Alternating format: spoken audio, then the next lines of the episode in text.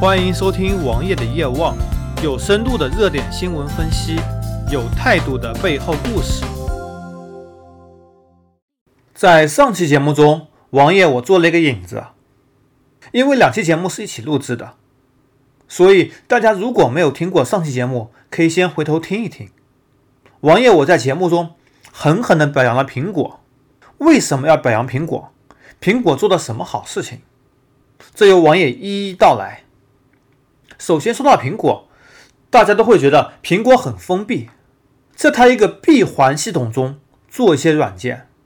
但是正是由于这样的闭环，让苹果能够获得话语权，能够获得主导权。它能够使任何的 App 都遵循苹果自己的规范。同时，iOS 是一个类似沙盒的系统，可以做到程序与程序之间。不互相关联，而安卓则做不到。这个时候，iOS 的优点就充分显示出了：能够保护用户隐私，能够防止系统后台过度资源的占用。和过度的资源换洗，同时加强 App 的权限管理，能够使得 App 厂家无法收集到用户数据，从而来保护用户的信息安全。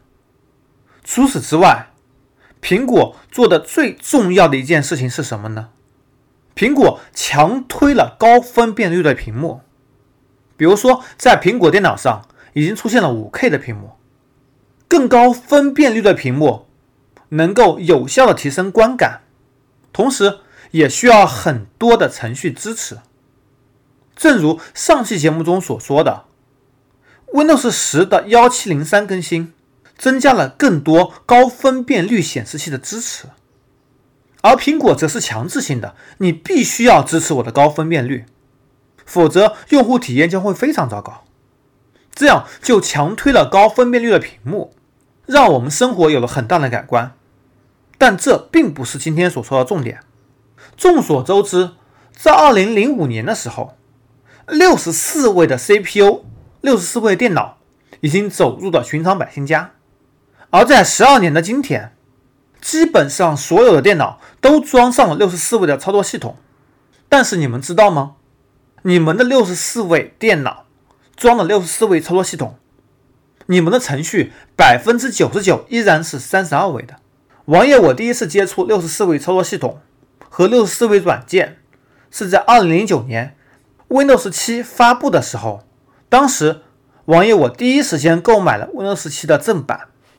同时，上了六十四位操作系统之后，由于内存是八 GB 的，很想去找一些六十四位的软件去使用，结果发现国内几乎没有六十四位软件，而在国际上，我们熟知的也几乎没有六十四位软件。当时为了装一个六十四位的杀毒软件，而专门选择了趋势杀毒，后面 MSE 支持六十四位，后面。微软的 MSE 支持了六十四位的操作系统，那么自然换了 MSE。而到八年后的今天，电脑上六十四位的软件也很少见，也只是国外大公司的产品，比如说 Office、Adobe 的系列的几款产品，或者 WinRAR 之类的解压软件。驱动国内依然非常少见。而在本周，谷歌的浏览器。也是这个世界上唯一能用的浏览器 Chrome，它强制从三十二位开始升级到六十四位了。王爷虽然我已经用了快两年的六十四位 Chrome，但是对于强制更新是非常推荐的。